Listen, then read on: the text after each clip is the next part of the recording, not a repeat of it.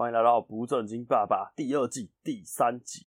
他来跟我说：“哎、我有蛇皮。”我说：“什么蛇皮？”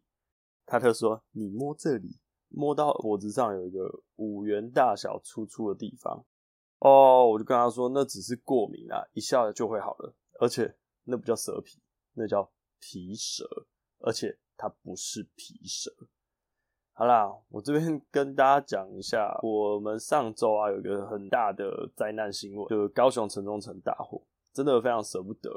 但是预防胜于治疗这个道理啊，也应该多被重视。我本人不是安全专家，但因为我们工作的关系，常常会牵扯到一些居住安全的部分，也刚好借这个可能没有非常多人听的节目，我想要把我了解的部分跟大家分享一下。其实好多集以前应该就讲过了，但我这边再帮大家复习一次，因为非常重要。首先啊，我觉得电，因为看不到，常常被大家忽略，但其实这也是最常发生危险的部分。我个人认为，我们去外面买延长线实在是太简单、太容易了。三 C 卖场，你在大卖场，你在五金行、水电行，甚至你在十元商品店，有太多不同款式的延长线可以供你选择，数值啊、品质啊。也是良莠不齐，包装上那些警语啊都没人在鸟。但延长线包装，我觉得应该要提供一些基本的用电公式，还有基本的那种电器瓦数参考值。你买任何东西，只要是你熟悉的东西，你日常生活使用，你根本不会再看包装。为什么政府会规定上面一定要有一些安全规章跟数字？我希望大家都可以多花个三秒钟、五秒钟去阅读一下这些基本的电器的瓦数啊。公式国中课本都有教，但是哈，真的在上课都不知道有几个人啊。这边帮大家复习一下那个公式：W 等于 V 乘以 A。什么是 W？瓦数嘛，等于伏特数 V 乘以安培数 A。所以呢，反过来就是 A 等于 W 除以 V。这听起来好像很绕口，其实是他妈的超简单。A 就是安培数，一条延长线一般最大的安培数都落在十五 A，是一个基本的安全规范。十五 A 就是十五安培。举个例来说，假如说有一个电器上面写着一千六百五十 W，就是一千六百五十瓦。然后当你插上你新买那条延长线呢，插到你家的插座上面，那插座一般供电是一百一十伏特，所以一六五零去除以一百一，你得出来的 A 数就是安培数就是十五安培。不好意思哦，已经满载了。这条延长线上就算它有十个插孔。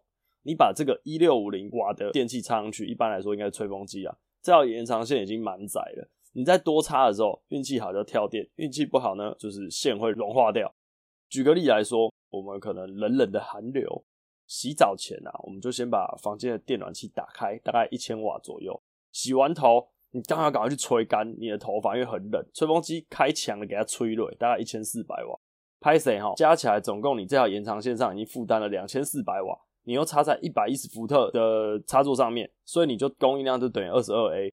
基本我们那个房间的插座回路大概就是十五到二十 A。这个情况真的有可能会跳电，很多人会觉得跳电会很紧张啊，怎么办？怎么办？跳电？其实跟大家讲一个观念是，跳电是最棒的事情，因为很安全。过载了保护你，跳掉，这就是吴荣斯开关的做工机制。所以跳电的时候是给大家一个警惕，说哦，我要去检查我哪里用电负载过头了。这个才是很重要，但很多人他家的比较老旧啊什么的，所以没有跳电就会造成天线走火，这是非常常出现在社会新闻的，所以小心啦。尤其像我们这种老百姓，常常会租老房子，因为你想要地点好，没预算你就只能租到老房子嘛。老房子就很必须在意这一点。我们家就是超老三层楼独栋，我们住三楼，插座很少，所以我们就用了一堆延长线。但像是在厨房，我们电器就有。微波炉啊，烤箱、热水器、气炸锅、消毒锅、奶瓶消毒锅，基本常用的就就这些。但一次我们只会用一个。在房间的话，你就哦开什么电暖气啊、吹风机啊、空气滤净器、电风扇，全部插。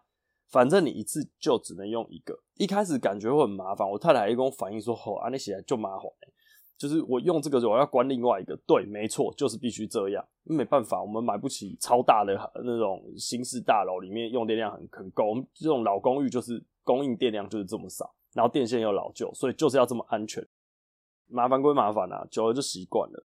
以上简单带过用电安全，希望大家多注意自己家里的用电情况哦。哈，再来就是之前君君吹生日蜡烛的时候，其实小朋友不懂。他就觉得哇，那个火光飘逸很美，然后他就一直盯着看，然后很像着迷一样，就像我们在露营，又看着萤火，你就可以发呆一个晚上。人天生从原始人时代就很喜欢火这种东西，就对这种东西很好奇。当你没有足够的知识与尝试的时候，君君就会很靠近蜡烛，靠近都快烧到脸。为什么？因为他不知道火的可怕嘛。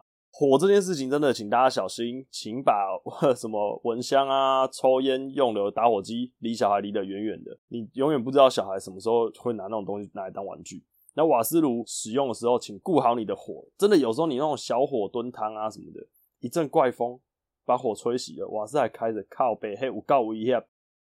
几个月前呢、在一个某一个假日，就是我自己在家，然后君君在睡午觉，忽然之间我在客厅闻到很浓的烧焦味。而且越来越浓，结果在三十秒内，我把君君抱到楼下，看到一楼冒出哦，隔壁隔壁栋连我们是连栋的嘛，隔壁栋的一楼冒出浓浓的白烟，搞了半天原来是隔壁一楼的那个邻居，他煮饭煮到不知道在冲啥，结果在客厅睡着，就他厨房就黑了，锅子就烧起来了，因为我们这个是很小很小的巷弄，救护车、消防车绝对进不了的巷弄，非常危险，整条巷子竟然没有人出来。只有我冲下来，这个其实是我最担心的部分啊。当下只有零星的几个邻居在阳台那边探头探脑。真的，如果怎么样了，请问那些探头探脑，甚至还在睡午觉那些人，真的来得及吗？根本来不及。妈的，我觉得这就是国民教育根本没有做好。你看到你家的窗户都窜进了白烟了，为什么你还会跑到阳台去探头探脑，而不是西家带卷先往下冲，把重要物品收一收？这不是最基本的吗？我们很短的巷子，里面也住个有两百人。这两百人里面，竟然只有我一个抱着我儿子冲下来。我不知道这些人邻居到底怎样。这边推荐大家去看《火神的眼泪》，寓教于乐，而且齁美术做的极可乱真，就是那个场景看起来，甚至有朋友打电话问我说：“哎、那个《火神的眼泪》那个景是真的是火真的放还是假的放？”这边就不告诉你们，反正可以去看啦，就做好一些国民该有的知识跟常识的教育。而且呵呵说到邻居啊。话说，我们邻里最近常出事，一下火灾，一下枪击案，一下又有变态跟踪狂，一下又有那个 KTV 有八加九在闹事，而且这些都是我在伪单亲的时候发生。但我真的其实蛮爱这个老地方，只是希望大家的那个国民水平要再高一点。啊，说到儿童安全呢、啊，儿童的生活安全这个真的是公没料，很多时候你根本不觉得它会发生的，就是会只会发生在电影场景里面的事情，都会出现在有小孩的家庭。举凡来说，什么君君把手指插插座，铅笔插插座，玩窗帘，跳沙发，跳床，爬椅子，爬衣柜，等等等，不胜枚举啊。我们也不会特特别的去限制他不能爬高干嘛，但适当的尝试，他才会有经验嘛。所以他们在做这些事情的时候，我们如果看到，我们就会。不是当下喝止他，而是把他抓下来之后跟他说，这有多危险，会会怎样会怎样。我们要尽量就跟笨蛋一样，就是一直跟一个不会回答的一块肉一直在讲说，哎、你这样子不可以哦、因为会怎样怎样。像他在 baby 的时候啊，应该很两三个月，他妈妈因为很怕他被被子弄窒息，因为其实有很多案例，所以我们会把那个很小的像小方巾盖在他头上，然后教他扯掉，把它当做是一个游戏，就是有东西盖在脸上。你一定要把它扯掉，久而久之，我们就会发现，哎、我就算把大的被子、棉被比较厚重的棉被试着盖在他头上的时候，他会立刻扯掉，而且他觉得这是一个很触鼻的游戏。这样子看起来，我们就比较放心。所以，很多小小的儿童生活安全都要从很小很小就让他习惯，这是一个动作，或者是像他之前啊，我不知道为什么我儿子很爱用头撞墙或撞地板，因为他的头围是那个全国百分之九十九就是最顶最顶级，他头超大。到底是他知道自己头很大很硬，还是怎样？我满不在，但我们就一直要保护这件，保护他的这个头这个器官，因为他太爱撞。但后来我们又发现，我们尽量试着让他尝试到那个痛觉。就有一次，他就故意他不控制力道，他就很生气，用力去撞地板，就听到嘣的一声有回音的那种，地板有震动，哭爆，哭了有够久，然后肿一大包。从此之后呢，他就不撞了。好，可能应该有好几个月哦，他再也不会拿头去撞。所以很多人教小孩都会在合理的安全范围内给他得到一点痛觉的回馈，例如说锅子很烫，那有些爸爸就会等锅子稍微凉一点点，很烫，但是不会到烫伤的情况下，让小孩去摸，摸了之后他再也不会摸，或者是让他不小心触电，可能比较微量厉害一点，爸爸可能会调一点微量的伏特数让他电到，就哎呦会痛，让他知道这个东西不能碰，不然实在是有够危险。它每天进化的程度，我真的不知道到哪里。有时候你看它够不到那个柜子上面哦，五斗柜它够不到，那上面有一堆摆饰品，小小的有一些小零件的摆饰品，我就心里就很窃喜。一个炸嘞！你要等够到上面的还早，你现在才身高才几公分，九十而已。过没两天，惊死！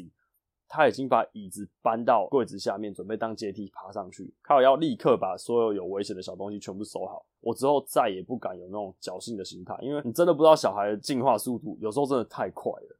而且我家我备了很多 L 型的铁片，十元商品店就买得到那种镀锌铁，很很便宜，一片好像三块五块那种。我家买了很多，我早就把任何可能倒下的柜子都用那个 L 铁把柜子跟墙壁锁在一起。常常听到长辈，好多人我都听他们讲说啊，不能锁墙壁，会有洞。嗯，会有洞就有洞啊。那不然就是啊，我们租房子要退租的时候很麻烦，还要补起来，那个房东不给你钻洞。其实你钻个小钉子，你事后补起来，油漆刷掉，那两分钟的工作，唉，墙壁上补个洞，会比你儿子头上开一个洞来的麻烦吗？有看一些国外的影片，哇，那真的很刺激。小孩把那个五斗柜五层有没有？分开拉开做成阶梯，然后爬爬爬爬爬爬到最高层的时候，很好，柜子直接往他身上砸下去，上面可能有什么各种古董花瓶，干嘛直接甩在你儿子头上？这种情况就是没有把柜体跟墙壁固定住，所以不管是租屋族的爸妈，还是家里有房子的爸妈，管你是豪宅地堡还是租老公寓小套房，该钻的洞就是要钻，该锁的就要锁，把东西固定好。然后有很多文青爱买花花草草，增添自己家里的绿意，觉得啊、好有气质，生活好美满。但是呢，你家有小朋友，你在买花花草草的时候，请你仔细考虑。我讲一些很基本的，就是你对植物不了解，你都听过、看过、摸过的居家植物、盆栽类的，那种黄金葛、圣诞红、常春藤、万年青，你随处可见嘛，对不对？拍谁，我刚讲的每一项随手可得，可能三十块、五十块就买得到盆栽，它们都有毒。啊，为什么还会在卖？啊，它是摆饰摆饰的那些小盆栽，放着就放着啊，当然可以卖啊。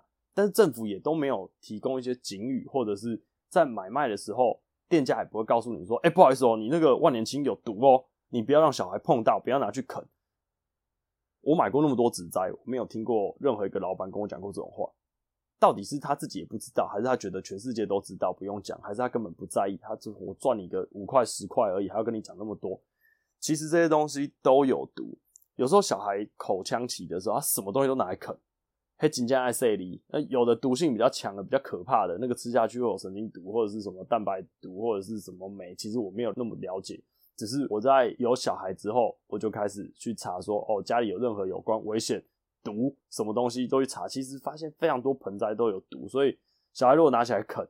拿圣诞红哦，好漂亮哦，看起来好像什么什么什么饼干拿起来啃，不好意思，它会中毒，所以也是要小心。道高一尺，魔高一丈啊！各位爸爸妈妈哦，希望大家居住平安，千万不要小看小孩的创造力，那个创造力有时候都让人家嚯嚯眼睛为自己亮。连我儿子最近那个蜡笔，他都有新的玩法，他就用指甲一直抠，一直抠，一直抠那个蜡笔，让这些指甲缝充满各种颜色，然后很得意。虽然我跟太太把这些举动归类为小孩的创造力，说他非常的 creative，但其实他可能会创造出更多的危机，只是我们还没发现，因为我们根本没有想过，我原来蜡笔也可以把它填满在自己的指甲缝，这个是谁想得到？那这个是没有安全性的问题，因为我们都买无毒的。哦，有小孩真的一刻不得闲啊。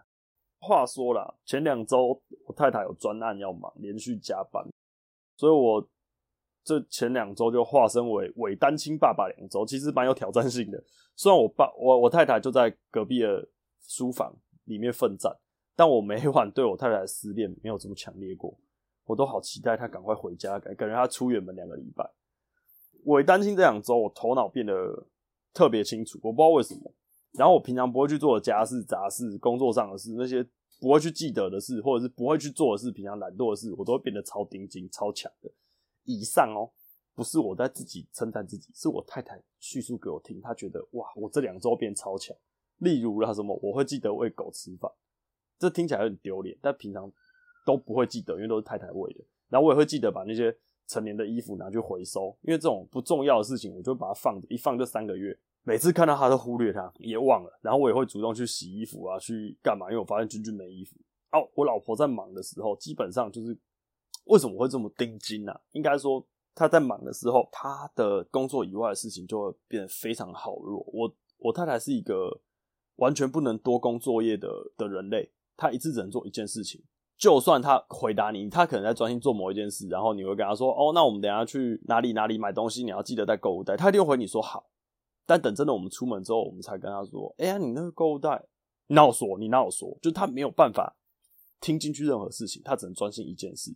他很像去异次元一样，只要他在专心的时候。所以我觉得我这周、这两周的伪单亲是真的接近单亲，所以我就扮演了完整的上班族与家庭主夫。其实各位男性朋友，你们不要看不起自己，你们也可以把家里大大小小的事情照顾得很好，然后也出去外面上班，回来带小孩，这都是没有问题的。我这两周已经认真到我太太都说她希望我可以变成专职的家庭主夫，有人照顾好事情，好爽。就连我煮饭都变超强，这我老婆认证的。跟大家讲一个我最近发现的小秘技。有一天晚上很晚了，然后我经过那个收摊的牛肉面店，就在家里附近，然后就那个嗅觉记忆一直停在脑里面，就觉得哇，我好想吃牛肉面，好想吃牛肉面。已经很晚了嘛，外面牛肉面店都关了，所以我就又好想吃牛肉面，又不知道该怎么办的时候，我这边跟大家讲一个我发现的秘技。大家不知道有没有去买过那种大卖场的调理包，红烧牛腩。然后我就打开了两包红烧牛腩，加水，然后滚一滚之后，倒一点酱油，倒一点味淋，倒一点砂糖，倒一点辣椒粉，再把红萝卜、洋葱各半各半颗、各半条切块丢进去滚一滚，面丢下去。Oh my god！我太太说比外面卖的还好吃，虽然缺点是里面肉超少，你们知道调理包都很都很齁烂，一包看起来很肥厚，里面就。都用红萝卜、洋葱或者是什么蒟蒻帮你填满，肉都是肉屑，但真的很好吃。如果懒得出门的又想吃牛肉面的朋友，你们可以试试看，这我不小心研发出来的秘技。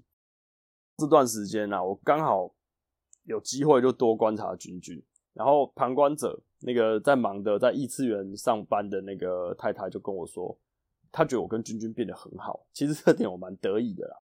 小孩虽然年纪还很小，才两岁，但他察言观色的能力真的很惊人，而且他表达的能力也一直在进步。像是他去书房找他妈妈，看到妈妈的那个 Mac 正在，因为工作量很大，那个硬体软体很吃，所以那个 Mac 在滑鼠在转圈圈，那个调色盘，它的是二十七寸的桌机，所以那个调色盘其实大概才不到一公分直径，在那边转转转转转，他竟然可以从地上往上看，就跟他妈妈说转转转转。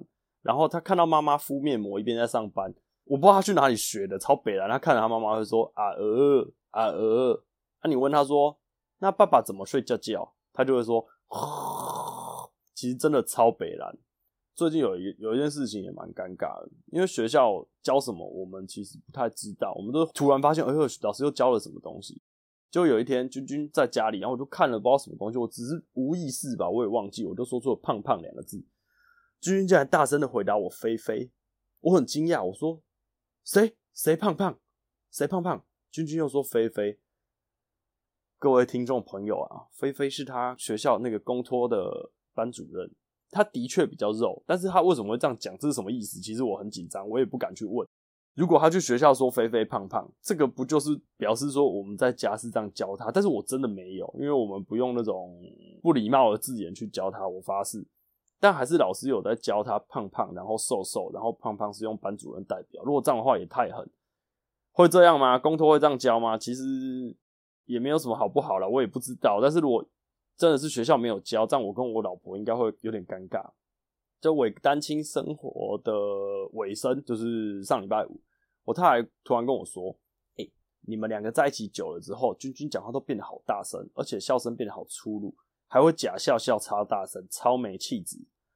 我可能不自觉啦，但我发现臭君君真的很爱跟我多说些啊，而且可能是最近语言爆发，他很想透过说话来表达自己的意见。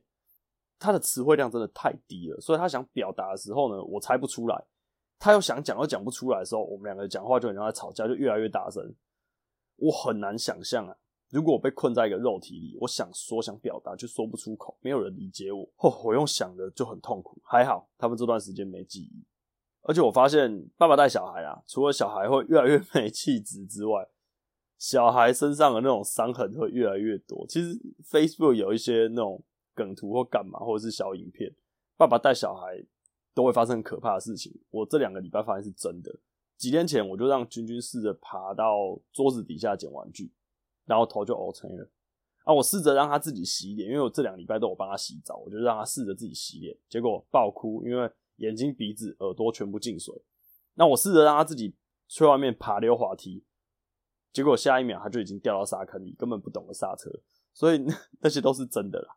但我还是被称赞啊，因为我自己带君君去很远的公园，我老婆被我那种勤劳的举动吓到了。平常那么懒惰，但我需要的时候，我勤劳起来是有模有样。其实这也都是被称赞。这一集我很让他自肥，但我只是要让大家理解，就算像我一样一个不太懂如何做家事的普通男子，你如果真的需要认真做，你也可以把家事、把家里照顾得很好，当家庭主妇。我深深的希望啊，我跟君君之间的连接可以因为这两个礼拜更紧密一点。